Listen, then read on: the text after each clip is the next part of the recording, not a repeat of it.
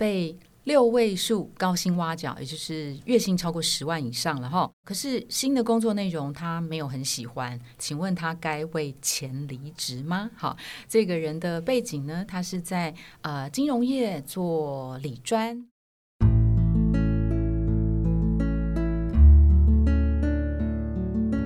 植牙诊所，帮你一生都精彩，从新鲜到退休。Hello，大家好，我是主持人 Pola。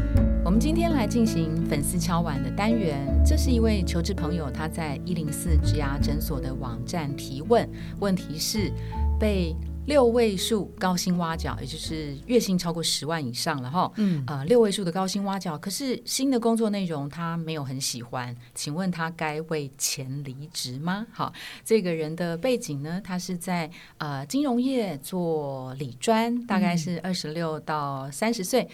今天我们很荣幸邀请到百万人气布洛克，他也是畅销烘焙作家的辣妈。郭雅云来担任今天来宾，Hello，Hello，大家好，我是辣妈沈娜雅，大家好。嗯，我们今天邀请到这个呃沈娜雅来现场啊，那他除了是这个我们可以说是电商人气的这个布洛克之外，还可以，还可以。那他其实过去是有一段呃大概将近连念书跟工作大概有二十年左右的金融业相关，对对对，真的是还蛮久的。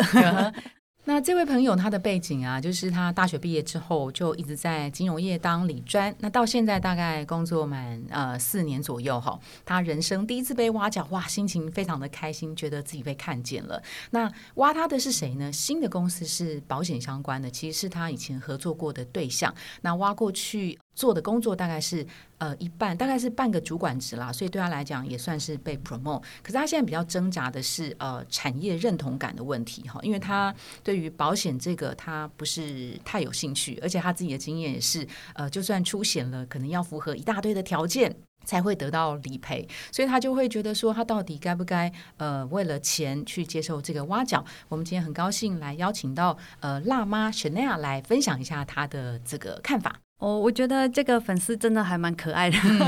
要是我是那个，就是超过六位数，我就直接去了。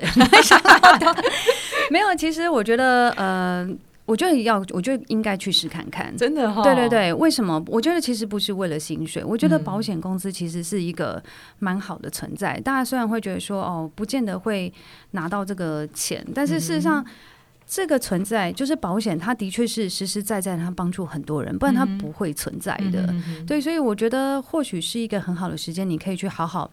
你你现在已经是个理专了，我觉得是一个更棒的一个方式，可以让你更深透了解另一个产业、另一个商品。那保险其实它的商品也还蛮多的，我觉得呃。是时候你可以对保险改观的时候，所以我觉得你就是应该要去试看看这样子。